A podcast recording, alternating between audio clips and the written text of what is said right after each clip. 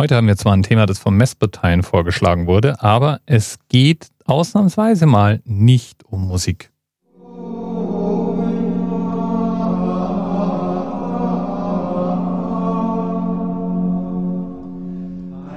Es geht nicht um Musik, habe ich gesagt, aber es geht um Mönche, um Priester, um den Vatikan.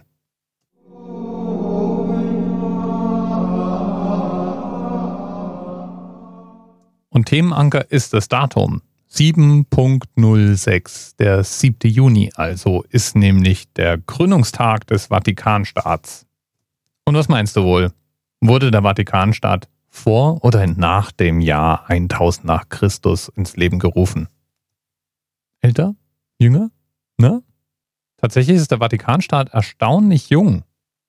Am 7.6.1929 wird nämlich die sogenannte römische Frage beantwortet. Die Frage also, wo in Zukunft der Sitz des Kirchenstaats und des Papstes sein sollte. Und die wird beantwortet, indem aus dem Gebiet, auf dem schon seit langer, langer Zeit hauptsächlich kirchliche Bauten und kirchliche Verwaltungsgebäude standen, ein souveräner Staat gemacht wird. Die Staatsbürgerschaft im Vatikanstaat hat man auf Zeit. Naja, mit Ausnahme des Papstes, der ist ja schließlich auf Lebenszeit gewählt. Übrigens als einziger noch verbleibender absolutistisch herrschende Monarch in Europa.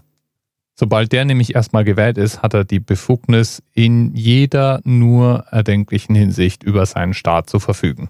Der Staat freilich ist recht klein. Der Vatikan gilt als der kleinste Staat der Welt. Da war das, was man früher als Kirchenstaat bezeichnet hat, nochmal eine ganze Nummer größer.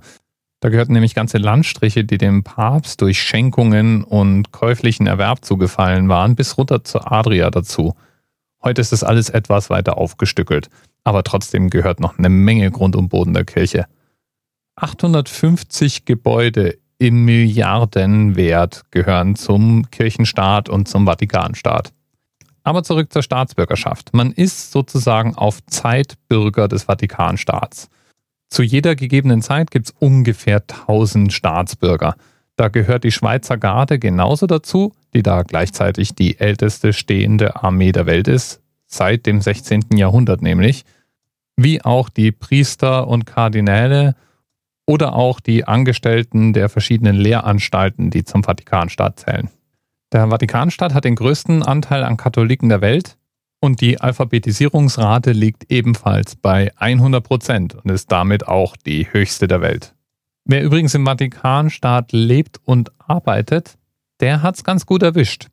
Die Miete, die er zu zahlen hat, ist dann nur gerade mal 4% des Einkommens. Das äh, ist jetzt für mich hier als Frankfurter und ehemaliger Münchner dann doch eher schmerzhaft. Telefon, Internet, Strom sind gratis. Da der Vatikan ja sein eigener Staat ist, hat der Vatikan auch seine eigene Bank. Der Euro ist offizielles Zahlungsmittel, allerdings ist der Vatikan kein Teil der Europäischen Union. Und damit befindet man sich ganz buchstäblich im Ausland, sobald man die Grenze zum Vatikanstaat überschreitet. Das heißt zum Beispiel auch, dass sich der Vatikan an ganz bestimmte Einfuhr- und Ausfuhrbestimmungen und Zollbestimmungen halten muss.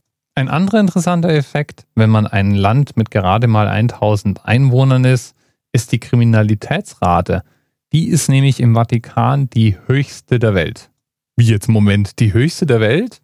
Ja, die höchste der Welt. Weil Statistik is a bitch, baby. Kriminalitätsrate kommt nämlich dadurch zustande, dass man die Anzahl Delikte mit der Anzahl Einwohner vergleicht. Die meisten kriminellen Taten im Vatikan werden nicht von den Einwohnern, sondern von Besuchern verübt, sind so Dinge wie Taschendiebstahl. Ja, und Anzahl Delikte auf Anzahl Einwohner gibt halt eine wirklich desaströse Statistik. Übrigens entkommen die meisten Täter auch ungestraft. Die hauen nämlich einfach ins Ausland ab. Raus zur Tür und schon sind sie in Italien. Und so geht's gerade mal weiter.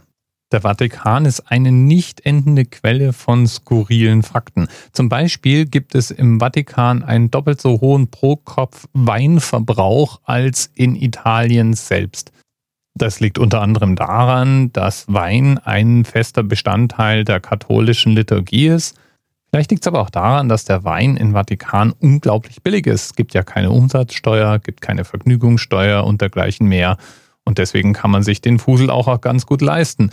Und sind wir mal ehrlich, was soll man denn sonst so mit seiner Freizeit anfangen, wenn man so als katholischer Priester im Vatikan sitzt, als sich abends mit seinen Kumpels bei einem guten Glas Rotwein über die Probleme der Welt zu unterhalten?